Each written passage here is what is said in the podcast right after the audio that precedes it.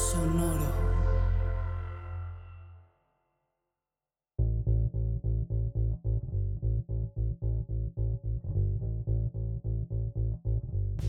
¿Por qué duran tanto las películas? Es una pregunta genuina. ¿Por qué duran tanto las películas? De unos años para acá, directores y directoras, guionistas y productores han defendido, en su caso, la larga duración de sus películas. Una duración que habrá que decirlo resulta atípica si la comparamos con prácticamente toda la historia de la cinematografía universal. Cierto, la duración ideal de una película, 90 minutos, no es una decisión creativa sino comercial. A estudios y exhibidores les conviene tener películas de menos de dos horas para poder tener más funciones con ellas. Sin embargo, también hay que admitir que las películas que duran entre 90 y 100 minutos resultan cómodas en más de un sentido y le han proporcionado a muchas películas el tiempo ideal para desarrollar una narrativa eficaz, se trate de cine de autor o de cine comercial. ¿Por qué entonces las películas de unos 15 años para acá duran dos horas, dos horas y media, tres horas, como el caso de Oppenheimer? ¿Por qué películas como Barbie, que bien pudieron desarrollar toda su temática en 90 minutos, alargan su propuesta a los 120? ¿Qué está pasando en el mundo que cada vez tenemos películas más largas y más redundantes? En este podcast vamos a tratar de resolver esta pregunta al lado de Charlie del Río, manda más del proyecto Cinemanet y buen amigo de Cine Garage. De eso trata este episodio. Yo soy Eric Estrada. Esto es Cine Garage. Aquí cabe todo el cine.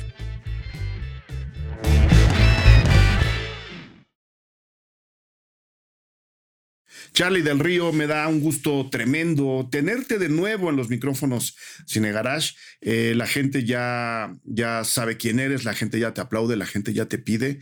este, y me da mucho gusto que, que salgan ideas para comentar en los podcasts Cine Garage.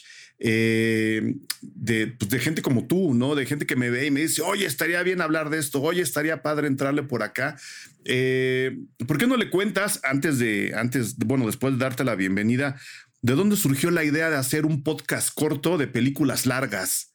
De la triste realidad a la que nos enfrentamos cada que nos encontramos en una sala cinematográfica. Primero que nada, gracias, gracias por los inmerecidos elogios. Gracias por tenerme una eh, vez más aquí en este espacio. Yo te lo aprecio y te lo agradezco mucho, Eric. Y además habrá que, habrá que platicar, y creo que siempre lo hacemos, de que nuestra socialización básica se da en las salas de cine, en los pasillos, previo a que inicie la función, porque eso sí, una vez que acaba la película, traten de encontrar a Eric Estrada. Me parece que es absolutamente imposible. Eres de los que huye de la manera más eh, veloz y sigilosa posible, lo cual también se aplaude. ¿eh? También, Hago un Batman. También se totalmente. Yo me quedo como flash, así de ¿qué pasó? Ah, de, eso, se trata. Pero sí, en, en estas, y además fue más que una propuesta, fue lo que surgió mientras estábamos platicando. Andábamos porque... Eh, viniendo de una serie de películas y funciones de prensa en la que nos habíamos encontrado con películas que rondaban las tres horas de duración y hablábamos pues de la dificultad que existe de aguantar esas tres horas, de los horarios a los que empiezan las funciones de prensa, la, eh, pues digamos, habrá que mencionar una falta de consideración. Si una película dura tres horas, pues no la inicies a las siete de la noche. Porque, o siete y media, peor, ¿no? Claro, claro. La cita siempre es a determinada hora, pero la gran mayoría de las veces termina empezando después. ¿No? Una media hora después es como lo más común. Entonces terminas diez y media de la noche, o sea, ¿qué haces ya? en términos de seguridad, de traslado, de transporte, de ubicación geográfica, ¿no? Eh, cada función de prensa es en algún cine distinto de la ciudad, en fin, sí tiene sus dificultades y este, y pues más o menos ahí salió la idea, Eri, yo te dije, lo estábamos platicando y te dije, esto es un podcast, esto que estamos diciendo en este momento es un podcast. Sí, porque eh, justo ese, esa vez, si mal no recuerdo, fue durante los preparativos del Barbieheimer, fue en la, en la, fue en la función justo de Oppenheimer, ¿no? Correcto, este, correcto. Que pues nuevamente, ¿no? Te citan a las cinco y media para empezar a las siete, pero pues, y eso ya se platicará en otros podcasts, de hecho ya me propusieron uno, eh, no, no para hacerlo aquí, sino para participar allá las funciones de prensa son cada vez más una cosa realmente desastrosa. Este, pues bueno, empezamos tarde, ¿no? Era una película que dura tres horas, que estábamos empezando a ver en un cine lejano, eh, tomando en cuenta que yo traigo un brazo quebrado y que traigo un yeso, salir de esa función implicaba un esfuerzo extra para mí, más allá de los empujones, ver cómo me voy a regresar desde, desde un cine que no me queda, no me queda tan cerca. O sea, por eso, por eso mi sigilo a la hora de salir, de salir de esa función en particular. No, pero en todas, ¿eh? No, no, mientas, no mientas por convivir. Es que, es que luego, luego te detienen y te dicen, ¿me puedes llenar este papel con tu opinión? Y yo, eh, a ver, mi, mi texto sale mañana puedes hacer con el texto lo que tú quieras. Ya estás dentro del Patreon, ya lo puedes leer. Por favor, dame chance de irme a mi casa, ¿no?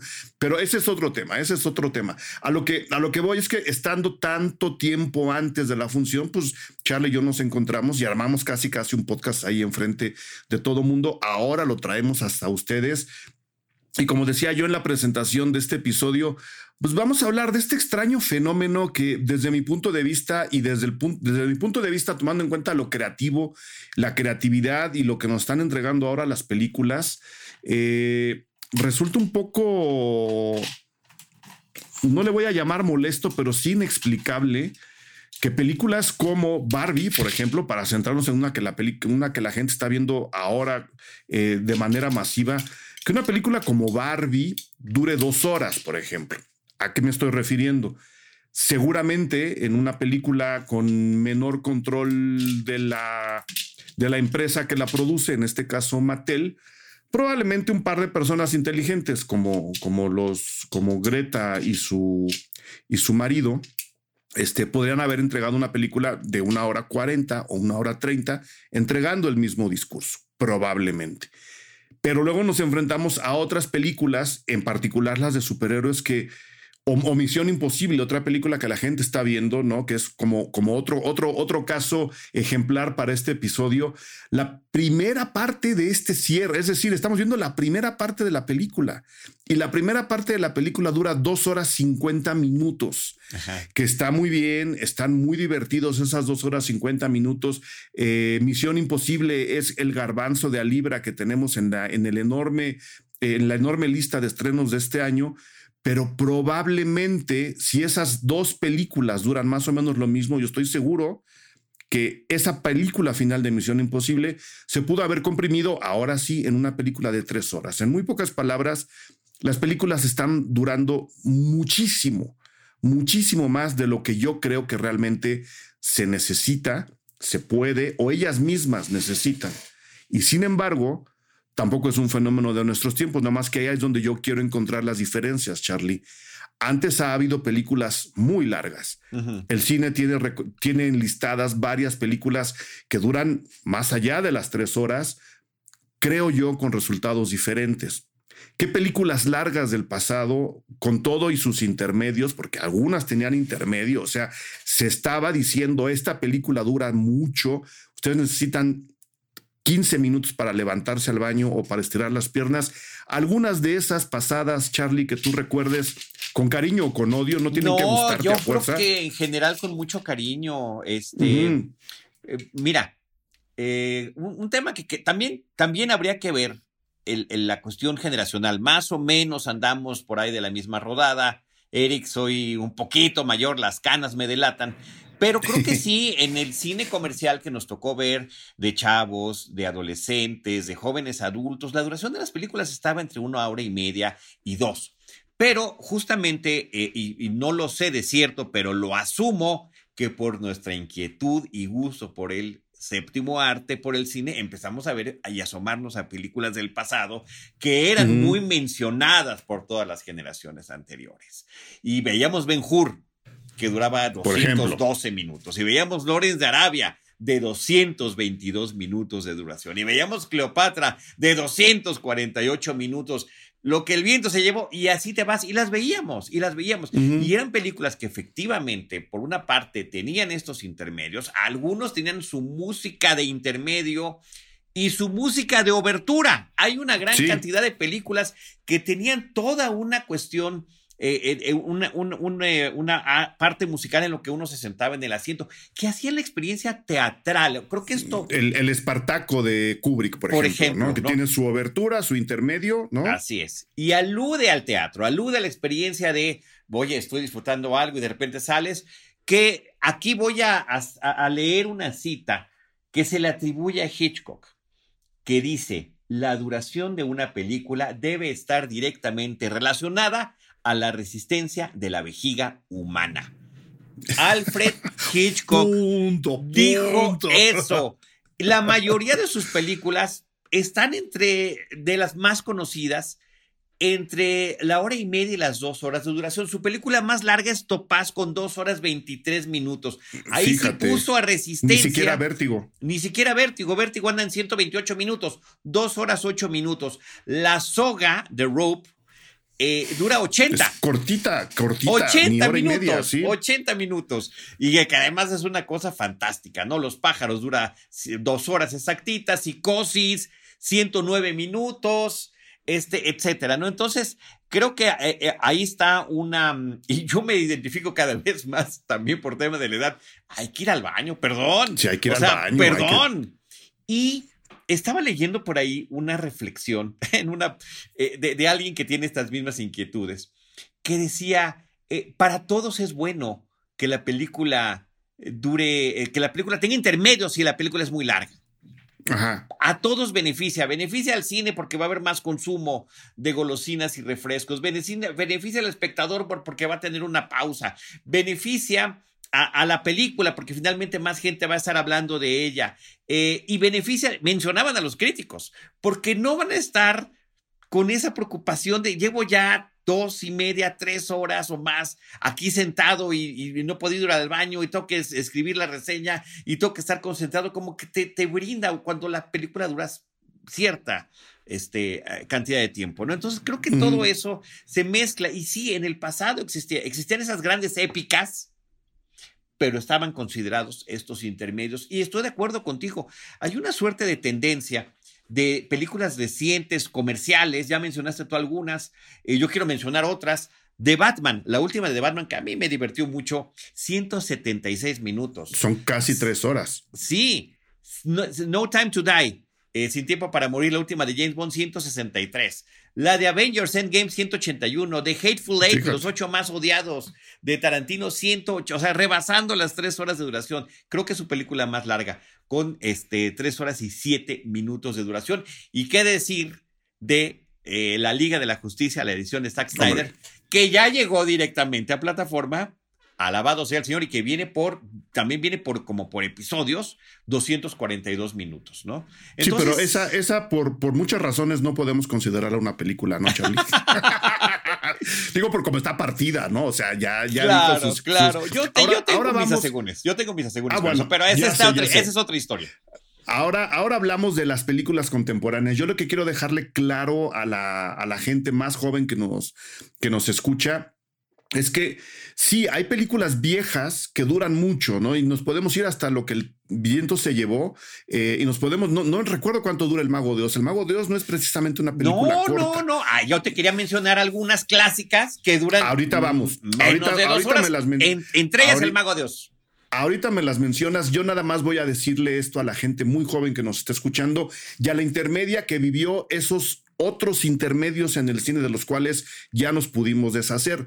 No es lo mismo que una película, y yo me remito eh, a Espartaco porque además pude verla en un restreno que se hizo en la Cineteca Nacional hace algunos años, en una versión restaurada en donde sí, ¿no? Nos decían, la película dura todo este tiempo, que son creo que son tres horas también, o incluso más, no, no recuerdo. Este, pero la vamos a proyectar como se diseñó la película en su momento, es decir, se va a tocar la obertura con una pantalla, creo que era color azul, ¿no? La o sea, hay una proyección, solo que las luces no se encienden, no se apagan. La pantalla recibe la proyección, se escucha la música de obertura que nos indica váyanse sentando, ¿no? O siéntense y escuchen la música, lo ustedes, lo que ustedes prefieran. Empieza a correr la película y en algún momento la, pantalla se va a negros, sale otra, otro color sobre la pantalla y nos dicen interlude, o sea, intermedio. y ahí empieza otra música que a ti te permite levantarte, estirar las piernas, pensar lo que ya te ha contado Stanley Kubrick hasta el momento, que creo que esa es, esa es la enorme diferencia con los otros intermedios. El intermedio está pensado en un momento ideal para que tú empieces a procesar la información que ya te dieron en preparación de la que te van a dar. Es decir, el intermedio es parte de la película. Es una hoja en blanco en, en el libro que te pasa del capítulo 80 al 90 corren unos, no recuerdo, 10 minutos de música, se empiezan a apagar las luces y esa misma música se conecta con la de la secuencia siguiente. Y la película corre su segunda parte, llega a los créditos finales, la película se acaba y adiós. Esos intermedios estuvieron incluso, trataron de trasladarlos a cuando veíamos las películas en VHS, las películas largas como... Eh, lo que el viento se llevó y como con la propia Espartaco, venían divididas en dos casetes. El, ¿El Padrino 2? El Padrino 2 venía, el 1 también, y ahora, ahora, vamos a hablar del Padrino y el fenómeno de la duración del Padrino que casi hace que nos quiten la película. Eh, estaba más o menos dividida con la misma idea, ¿no? Ya se acabó el, el cassette 1, sácalo, vete por tu sándwich, ve al baño, deja que tu mamá le llame a tu tía porque, y procesa la información y luego mete el cassette 2.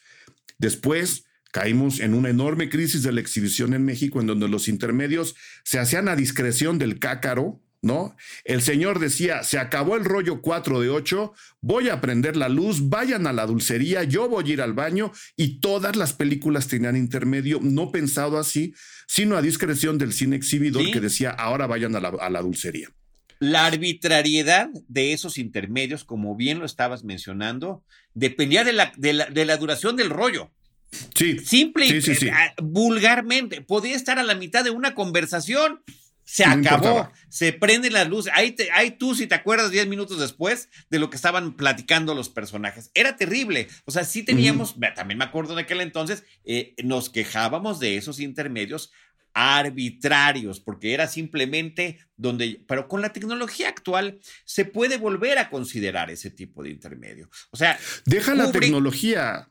yo, yo creo que la gente que está haciendo películas largas deberían considerar lo que se hizo en el pasado y decir, ¿sabes qué? Dentro de la narrativa de la película, tenemos que considerar un intermedio. ¿A quién le ayuda honestamente, como espectador y tomando en cuenta lo que nos cuentan, que es la enorme diferencia que yo quiero establecer entre las películas largas de ahora y las películas largas del pasado, ¿a quién le interesa que Rápidos y Furiosos, que dura la última tres horas, corra sin parar, sin considerar un intermedio? La verdad, creo que le hace peor a la película, como decías hace rato, que darle un beneficio. Sí.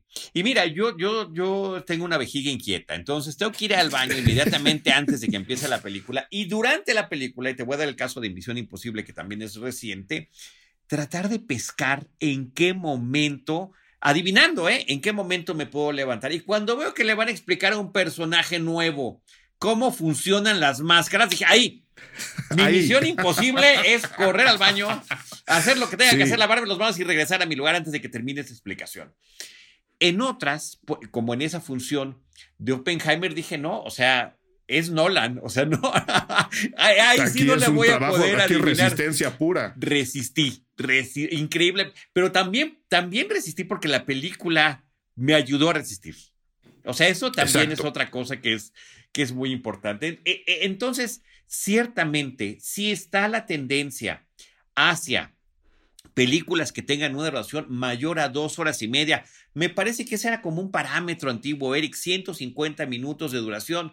Ya hay que poner alguna pausa en algún momento de la película para que para todos.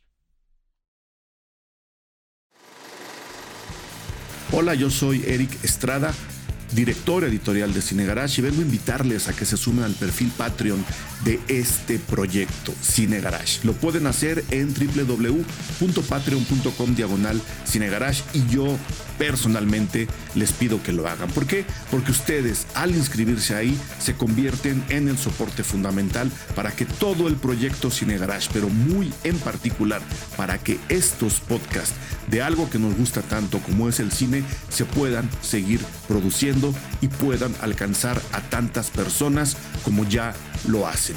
Nosotros, en respuesta, generamos una muy buena cantidad de contenido exclusivo, lo seguiremos haciendo, les damos algunos regalos que cambiamos mes con mes, les damos acceso a funciones especiales o descuentos en nuestros talleres. Y por supuesto nos tenemos que dar la oportunidad para reunirnos cada vez más con todos y todas ustedes de manera física, presencialmente. En esta ocasión, mil gracias a Chuck Franco, Agustín Hernández, Mario Muñoz, Rosalinda Ortiz, Rodrigo Solé, Ernesto Pérez, Lili López, Leticia Guijara, Aide Yáñez, Joniva. Ellos, ellas ya son parte del perfil Patreon de Cine Garage, ya gozan de todos los beneficios que les acabo de mencionar y sobre todo ya son parte fundamental del corazón de los podcasts Cine Garage. Inscríbanse. Nos vemos en www.patreon.com diagonal Cine Garage. Vamos a aclarar, tampoco es que estemos diciendo que la duración ideal de una película sea una hora y media, una hora cuarenta. Esa también fue una decisión comercial que ha imperado hasta la fecha, ¿no? A los cines, en particular a los cines de Estados Unidos, les convenía mucho, y esas son decisiones comerciales de ejecutivos de estudio, les convenía mucho tener películas que duraran una hora y media, una hora cuarenta, porque eso permitía que hubiera más funciones durante el día en los cines a los cuales se iba a llevar la película. Un poco la misma consideración que se tuvo también mucho tiempo con las canciones, que las canciones deben durar dos minutos y medio, tres minutos. ¿Por qué? Porque a la hora de emitirlas en la estación, eso permite que entren más canciones o que se ajusten los cortes comerciales con un X número de canciones para la gente. Es decir, también es una decisión comercial. Ahora, eso nos llevó, que es lo que platicábamos hace rato, a tener películas que dentro de esa duración pudieran concentrar al máximo y ejercitar al máximo la creatividad del equipo para contar la historia que querían contar en una hora y media, una hora cuarenta, yo creo que sí, benefició en más ocasiones de las que perjudicó. Y ahí es donde, ahí es donde podemos elegir, como decías tú, las películas de Hitchcock. Es muy raro que alguna rebase las dos horas y vean las películas de Hitchcock, ¿no? O sea, no entregaba cualquier cosa. Sí, yo, yo, yo me sumaría ahí con un gusto muy particular a la, toda la filmografía de Woody Allen. Por ejemplo. Las películas duran hora, y, media. Hora y media las películas de Woody Allen. Tiene excepciones. Match Point duró dos horas con cuatro minutos. Fíjate. No, que también una película muy interesante. No, ponle un pero, ¿no? Claro, exacto. y dos horas cuatro, ¿no? O sea, no está acercándose a, estos eh, excesos de duración. Y eh, estaría también, en el caso de Woody Allen, Crisis en seis escenas que se dividió como, como miniserie con el pacto ese que después fue truncado con Amazon para presentar como miniserie lo que en realidad era una película que él tuvo que alargar y que dura al final dos horas y media, pero que jamás ha sido presentada como película, ¿no? Entonces son estas excepciones que hay dentro de una filmografía donde el señor filmaba en sus mejores momentos, cada ocho meses te, entregaba una nueva película. Entonces, este, sí es este, interesante también cómo la economía narrativa puede, eh, resulta muy interesante. Platicábamos de Misántropo, tú la sacaste a colación, dura dos horas la película no, y era una película reciente, una película bien elaborada, un crimen, un thriller criminal que hace mucho que no teníamos en pantalla grande y que termina funcionando muy bien. En dos horas. Sí, en dos horas. Bueno, yo te mencionaba un caso así familiar. he estado viendo una, una serie que está en una de las plataformas de streaming, creo que... Mm, creo que en Apple TV Plus. Me parece que es de Apple TV Plus. Hijack, eh, eh, secuestro aéreo con Idris Elba. Y estaba, le estaba viendo con mi hermano, hemos estado viendo los capítulos. Le digo, oye, esto es como Pasajero 57. No lo he visto. Esto es como, esta parte es como de momento crítico. No la he visto. Esta parte es como de la, el, este, me, refiero a puras películas de secuestro previo al, al, al, 2001, ¿no? Sí. A, lo de, a los ataques terroristas del 2001. Y, y, y, Aeropuerto 77, pues no la vi. Bueno, me eché mi ciclo de películas de, de secuestros aéreos con él y resulta que todas están con una duración verdaderamente menos. Creo que menos de hora y media dura pasajero. Duran menos que el vuelo, con sí. de Snipes. claro, duran menos que el vuelo. Eh, y este, y, decías tú, bueno, cabe dos veces aquí en esta película que estamos a punto de ver. Y, eso creo que ahora sí nos puede llevar a tratar de considerar qué nos sabía, qué nos contaban las películas largas de antes, muchas de ellas clásicos, ya hemos mencionado algunos, y la verdad, honestamente, qué nos están contando las películas de ahora y cómo. Yo creo que hay un abuso en esta, en esta libertad que a veces se le da o en esta necesidad de ciertos estudios de alargar las películas, no he alcanzado a descifrar con qué intenciones. Yo creo que se está pensando después en el consumo en línea, ¿no? En el consumo en streaming, en hacer la película no solamente para el cine, sino que ya se están frotando los dos para decir, ok, vamos a ver hasta dónde aguanta la gente en el cine, porque luego la van a volver a ver en su casa y eso tiene que traernos también mejores, mejores beneficios. Y voy a volver al caso eh, para, abonar al, al absurdo debate alrededor de Barbie. Yo creo que a Barbie le sobran media hora, fácilmente fácil, fácilmente. Es una película larga, tomando en cuenta lo que, nos, lo que nos está contando. Y quiero referirme al tema del padrino que mencioné hace rato, antes de que nos des tu lista de clásicos, Charlie. claro. El padrino peleó justo con la idea contraria a lo que estamos diciendo, pero de nuevo, a ver quién le pone un pero al padrino, ¿no? Cuando Francis Ford Coppola y su productor y su equipo estaban entregando el corte que ellos creían definitivo para la película, lo que les dicen en los estudios es dura demasiado. Quítale media hora. Y Coppola decía, es imposible, si yo le quito media hora la película se cae, tiene que durar lo que está durando. El padrino dura creo que dos horas cuarenta, si no, si no estoy, si no estoy equivocado. No puedo quitarle eso. Entonces, en los estudios, cuando todavía no se consideraba que los estudios podían renovarse, estamos hablando de la década de los 70, hubo una pelea interna para tratar de encontrar la mejor manera de distribuir una película larga como entonces era el padrino, ¿no? La distribución se, se, estableció, de hecho, el modelo de distribución se transformó por completo gracias al padrino, este, y eso pudo abrirle la puerta a otras películas que traían una duración no tan restringida, que a veces ameritaba este, rebasar las dos horas, con un nuevo modelo de exhibición. Y eso, y eso está documentado, eso se puede leer en, en, donde ustedes quieran. Hay muchos libros. Yo para los Patreons voy a dejar la lista de libros en donde pueden checar no solo esa historia, sino muchas, muchas otras, entre ellas la creación de Tiburón, que hasta donde recuerdo tampoco rebasa las dos horas. Este, y bueno, se genera un, modelo nuevo de distribución que le permite al padrino ser la obra de arte que es, ser el éxito comercial que fue y seguir viviendo sin que nadie quiera quitarle la duración. A mí, a mí me causa mucho, mucha inquietud que los estudios no hubiesen pensado en películas clásicas previas al padrino que duran más de, más de lo que el modelo comercial les sugería. ¿Cuáles son esas películas, Charlie? Tú tenías ahí una lista. Sí, aquí entre algunas otras de películas clásicas que duran menos de dos horas, o sí, todas menos de dos horas. Ah, menos de Tiempos modernos, tiempos modernos de Charles Chaplin, 87 minutos. El Mago de Oz, 101 minutos. Fíjate. Casablanca, 102 minutos. Cantando bajo la lluvia, 102 minutos. Y el mismísimo Ciudadano Kane, 119 minutos de duración. Entonces, bueno, pues ahí sí no hay como este no, ¿cómo, pelear? Por cierto, ya nada más, exacto, la, precisión del, padrino, ahorita lo chequé nada más para que viéramos el dato así súper específico, dos horas veinticinco minutos. Fíjate, dos horas veinticinco. Este, y, y el padrino dos sí dura tres. Entonces, eh, por eso sí me acuerdo muy bien, mi, mi VHS, al menos la versión que me tocó a mí, del uno sí es en un solo cassette, lo alcanzaron a comprimir en un solo cassette, pero la dos sí era en dos partes. En dos partes, ¿no? Y, y me acuerdo, perfecto, porque además esto se parece a una de las secuencias de Barbie, cuando le puse la película del Padrino 2 a mi novia, que hoy es mi esposa. Eh, en aquel entonces todavía no había DVD, era, era, este, era VHS.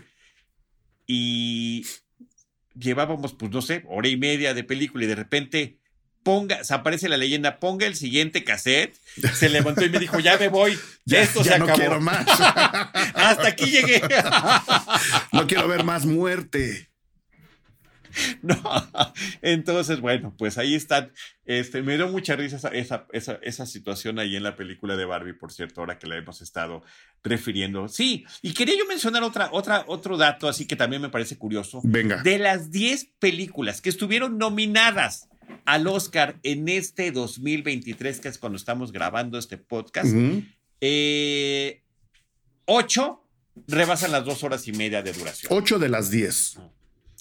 Sin novedad en el frente, este Avatar, eh, Elvis, los Fabelman, Star, Top Gun Maverick, ¿no? Y son las que más eh, menor duración tienen, son Women Talking, este, y me parece que también eh, la que más me gustó de todas, que creo que es Los Espíritus de la Isla, ¿no? De Fíjate, sí.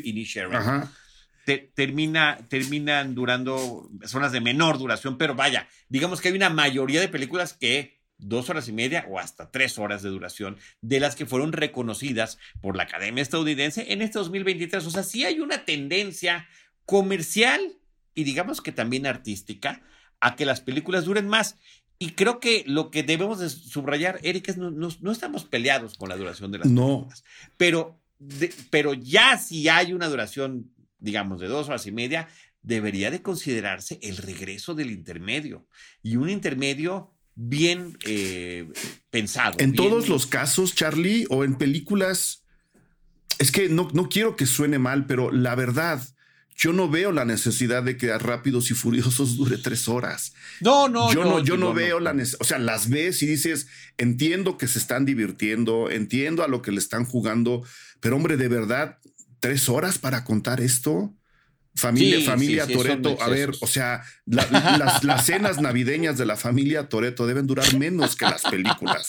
Estoy completamente seguro. Dos horas cincuenta, John Wick 4, Charlie. En, o sea, creo que a nivel del, del, a nivel discursivo, el 70% de las películas que rebasan las dos horas y media no nos están diciendo nada que merezca estar en dos horas y media. O sea, creo que así como hablabas tú hace rato de la economía creativa, de a ver, esto tiene que durar una hora cuarenta, tenemos que comprimir ahí y pensarle, ¿no? Y echarle uso de símbolos y, y este, hacer metáforas para ahorrarnos media hora de, de metraje. Creo que ahora, insisto, que se está dejando que las películas se alarguen, no sé con qué intenciones, yo tengo muy malos presentimientos a ver, a ver, ¿cuáles son esos malos No, son económicos, son económicos simplemente. Y, y, están justificando un vacío discursivo en las películas con escenas alargadas eh, gratuitamente. Y me voy a referir a un ejemplo que está estrenando en estos,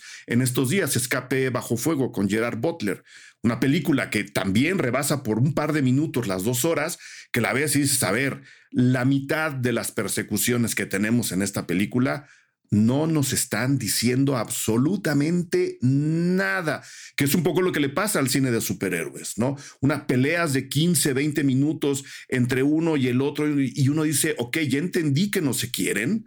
Creo que discursivamente la película debería apoyarse en otros elementos, no para reducir su, su duración, sino para decirme realmente a dónde va. O sea, que, que no me sienta yo que en lugar del intermedio me están poniendo la pelea de Batman contra Superman para que yo pueda ir al baño, comprarme otras palomitas, regresar y encontrarme con, ay, tu mamá se llamaba Marta, la mía también, seamos amigos. Creo honestamente, Charlie, que ahí hay una tomada de pelo y ahí hay una actitud muy condescendiente hacia el público, de decir, mira, te voy a dar dos horas de nada, dos horas de nada en una película de tres, es decir, te pude haber contado esto en una, porque sé que si te vas al baño despreocupándote de lo que estás viendo, no te vas a perder absolutamente nada. Algo que no pasa en Misión Imposible, por ejemplo, porque si está padre ver la explicación que tú decías. Tú cachaste el momento en el que tú podías suponer lo que iba a ocurrir, que no es lo mismo a lo que yo estoy diciendo y no es lo mismo a lo que se, a que se imponga un, un, intermedio en las películas a nivel narrativo, como decisión creativa, como, como, como parte de la propia película, ¿no? Creo que sí estamos padeciendo películas excesivamente largas que están demeritando la propia experiencia cinematográfica, Charlie. Y ahí hay una lista interminable. Y me voy con un, con un producto querido como John Wick. A mí John Wick me gusta, pero dos horas, dos horas cincuenta para la cuarta película se me hace una abominación. Sí pudo haber caído menos veces por esas escaleras parisinas. No. pero, pero ahí también es la, la, la, presunción en el mejor de los sentidos del el arte y la eficacia de los stunts, de los dobles de acción, que es parte de lo que la película, que está hecha la primera película. Así surge el proyecto, ¿no? Por los dobles de acción que querían contar una película basada en el tipo de stunts que pueden lograr. Y bueno, para el intermedio de Batman contra Superman, justamente en esa parte hasta lo podríamos musicalizar con aquella canción que decía, ella se llamaba Marta. Por ejemplo. Ella se llamaba así.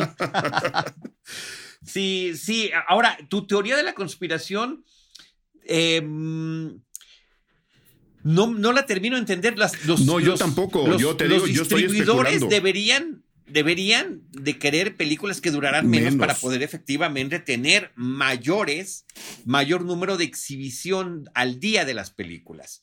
Eh, y los, los, los, exhibidores deberían de prácticamente exigir intermedios para que eh, efectivamente la gente se fuera a la dulcería. Entonces, em, no lo entiendo. No, yo tampoco. Y, y, y ya lo percibimos, eh, personas como tú y yo, como una situación problemática cuando ya se vuelve incómodo. Sí. Cuando ya no le estás gozando, cuando ya no le estás pasando tan bien y que te preocupa.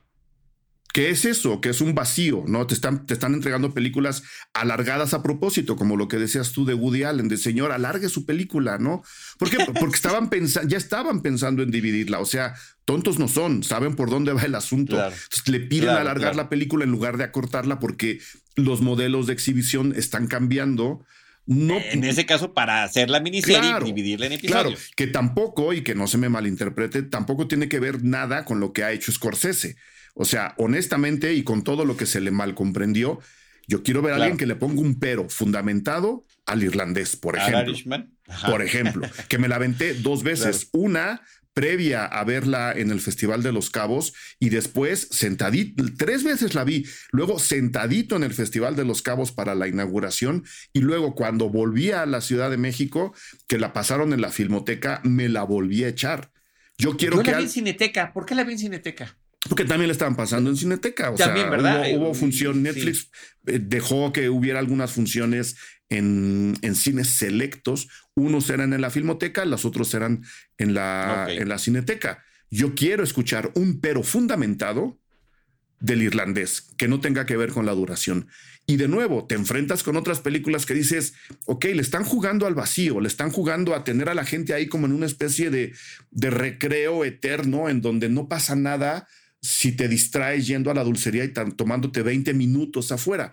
Claro, y, y, entonces, ¿dónde queda la experiencia cinematográfica? Que es un poco el corazón de este podcast. Yo creo que las películas que están durando tanto, más allá de explicar el fenómeno comercial que puede o no existir, ellos sabrán por qué las están dejando durar tanto, creo que está demeritando la experiencia cinematográfica y es ahí donde me preocupa, ¿no? Que no puedas que no puedas pensar en la película dentro de la película justo por este vacío discursivo, a mí se me hace bien triste. Sí, no, y esa es finalmente lo que nos ah, arrojó a, decir, vamos a platicarlo, vamos a compartirlo, vamos a escuchar otras opiniones también, Erika, a ver claro. cómo la está, cómo la está percibiendo el público. A veces, no, a mí tal vez haya que diga, a mí no me preocupa en absoluto que las películas tengan esta duración. A mí sí me parece curioso y efectivamente inexplicable que existe esta tendencia con que películas de las cuales se está esperando o mucha taquilla o reconocimientos, porque podrían partir en esos dos vertientes básicas, estén apostándole a una duración mucho mayor. Y este, y pues ya si quieres para ir cerrando el tema, quisiera dar el dato, porque lo busqué, em, al menos registrado cuando terminaron los intermedios. En, en, la, en la parte final del siglo pasado, porque sí crecimos con ellos y de repente ya no había ya no había tales. Y en aquel entonces, pues nos quejábamos efectivamente de la arbitrariedad, de la forma en la que la película era interrumpida, aun si la duración ni siquiera lo ameritaba. Ahí sí era para mandar a la gente a que comprara cosas. Eh, Gandhi de 1982, con 3 horas 11 minutos de duración, es la última película que en la exhibición estadounidense está reconocida como, con un formalmente tener, tener y estar concebida con ese intermedio que tenía la cinta. Inclusive era interesante porque eh, tiene muchos años que no la veo, pero lo que estaba leyendo es que el intermedio sucede y cuando regresas a la película, ya Gandhi ya está más radicalizado en su forma de pensar, en su forma de actuar. Entonces era así como, ¿qué pasó? ¿No? Era, era hasta un efecto eh, eh, importante para el espectador de decir, ¿qué, pudo haber pasado en este momento que me, que me, perdí? Cuando no se estaban perdiendo nada, simplemente aprovechaban ese, esa, esa transición ¿no? Ese, ese intermedio para hacer esta transición. Que, que este intermedio acaba aportándole al discurso de la película. Es justo Totalmente. Mi, es justo mi punto, ¿no? El intermedio es parte de la narrativa de la película.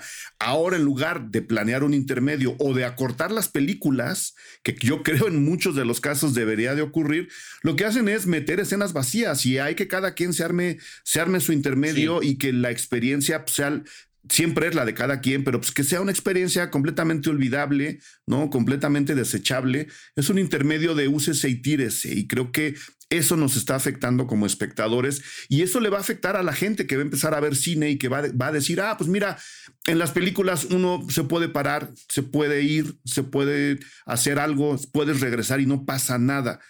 Y eso creo que va a acabar afectando en la apreciación cinematográfica de la gente, ¿no? No, no es la mía. Yo, yo, yo estoy obligado a quedarme sentado ahí de principio a fin hasta que acaban los créditos. Esa es mi chamba. Estamos, estamos. Pero, pero la apreciación en general se va a abaratar, de que de por sí ya está, ¿no? Con esta lluvia de opinología y de influencerismo, ¿no? Se va a abaratar todavía más y eso nos va a traer pésimas experiencias en el futuro. Yo creo que sí deberíamos considerar qué tanto aplaudir y qué tanto no que las películas duren tanto. En una, en una cultura contemporánea en donde siempre más es mejor, lo cual a mí se me hace una falacia, en donde mucho siempre es preferible, lo cual también se me hace una falacia. Creo que esto está abonando a ese pensamiento y no nos va a traer nada bueno en el futuro. De ahí mi preocupación que se junta con el de la vejiga, Charlie, tampoco lo voy a negar. hay, que, hay que subrayarlo, hay que subrayar esa parte de la vejiga. Sí, sí, no, no, y lo decía Hitchcock, o sea, no, no, estamos, no lo estamos inventando nosotros, ni estamos hablando exclusivamente de nuestra experiencia personal, y es una cuestión, pues, eh, meramente fisiológica que efectivamente, efectivamente debe de ser considerada. Ahora, yo creo, eh, Eric, que a lo mejor esto puede empezar a cambiar y veremos cambios de dos a tres años.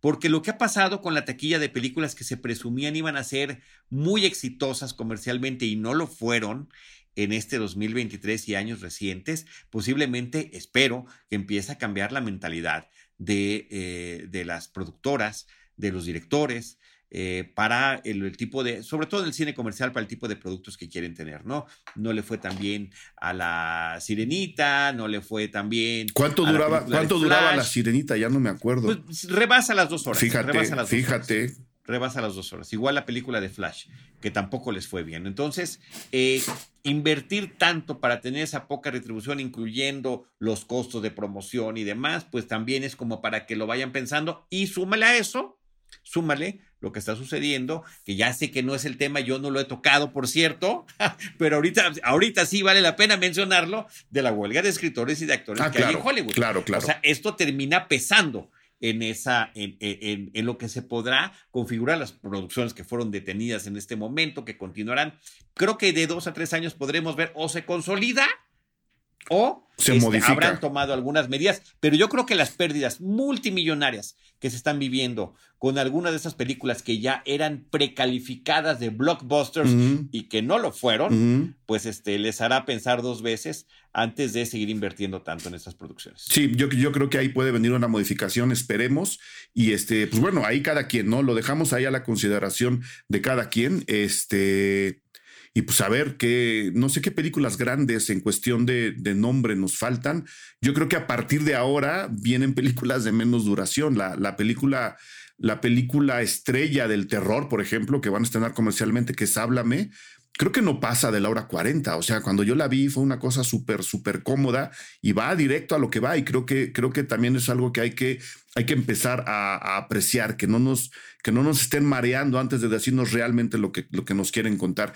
Pues bueno, ahí queda, ahí queda este tema por ahora, Charlie. Tampoco nos podemos alargar, sería contradictorio. no, este, exacto. sería completamente contradictorio. ¿Dónde te encuentra la gente? Cuéntanos de, de, de los proyectos ahora de Cinemanet.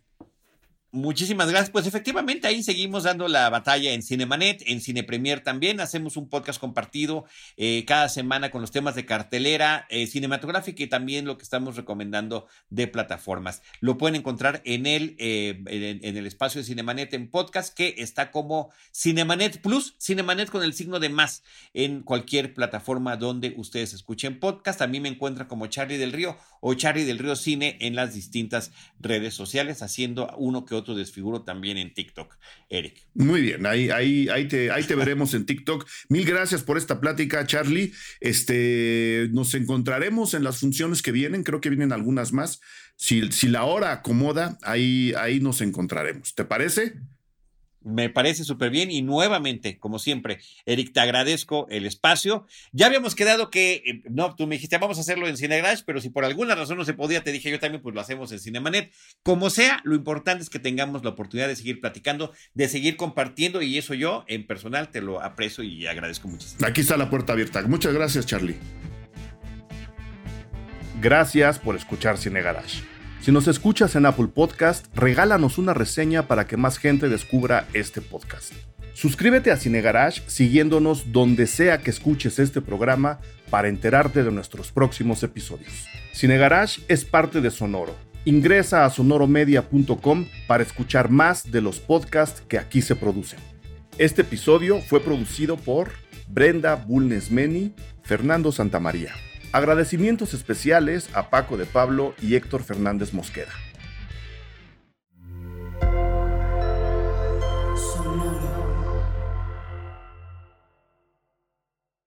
Hello, it is Ryan, and we could all use an extra bright spot in our day, couldn't we? Just to make up for things like sitting in traffic, doing the dishes, counting your steps, you know, all the mundane stuff. That is why I'm such a big fan of Chumba Casino. Chumba Casino has all your favorite social casino style games that you can play for free anytime, anywhere with daily bonuses. That should brighten your day a little.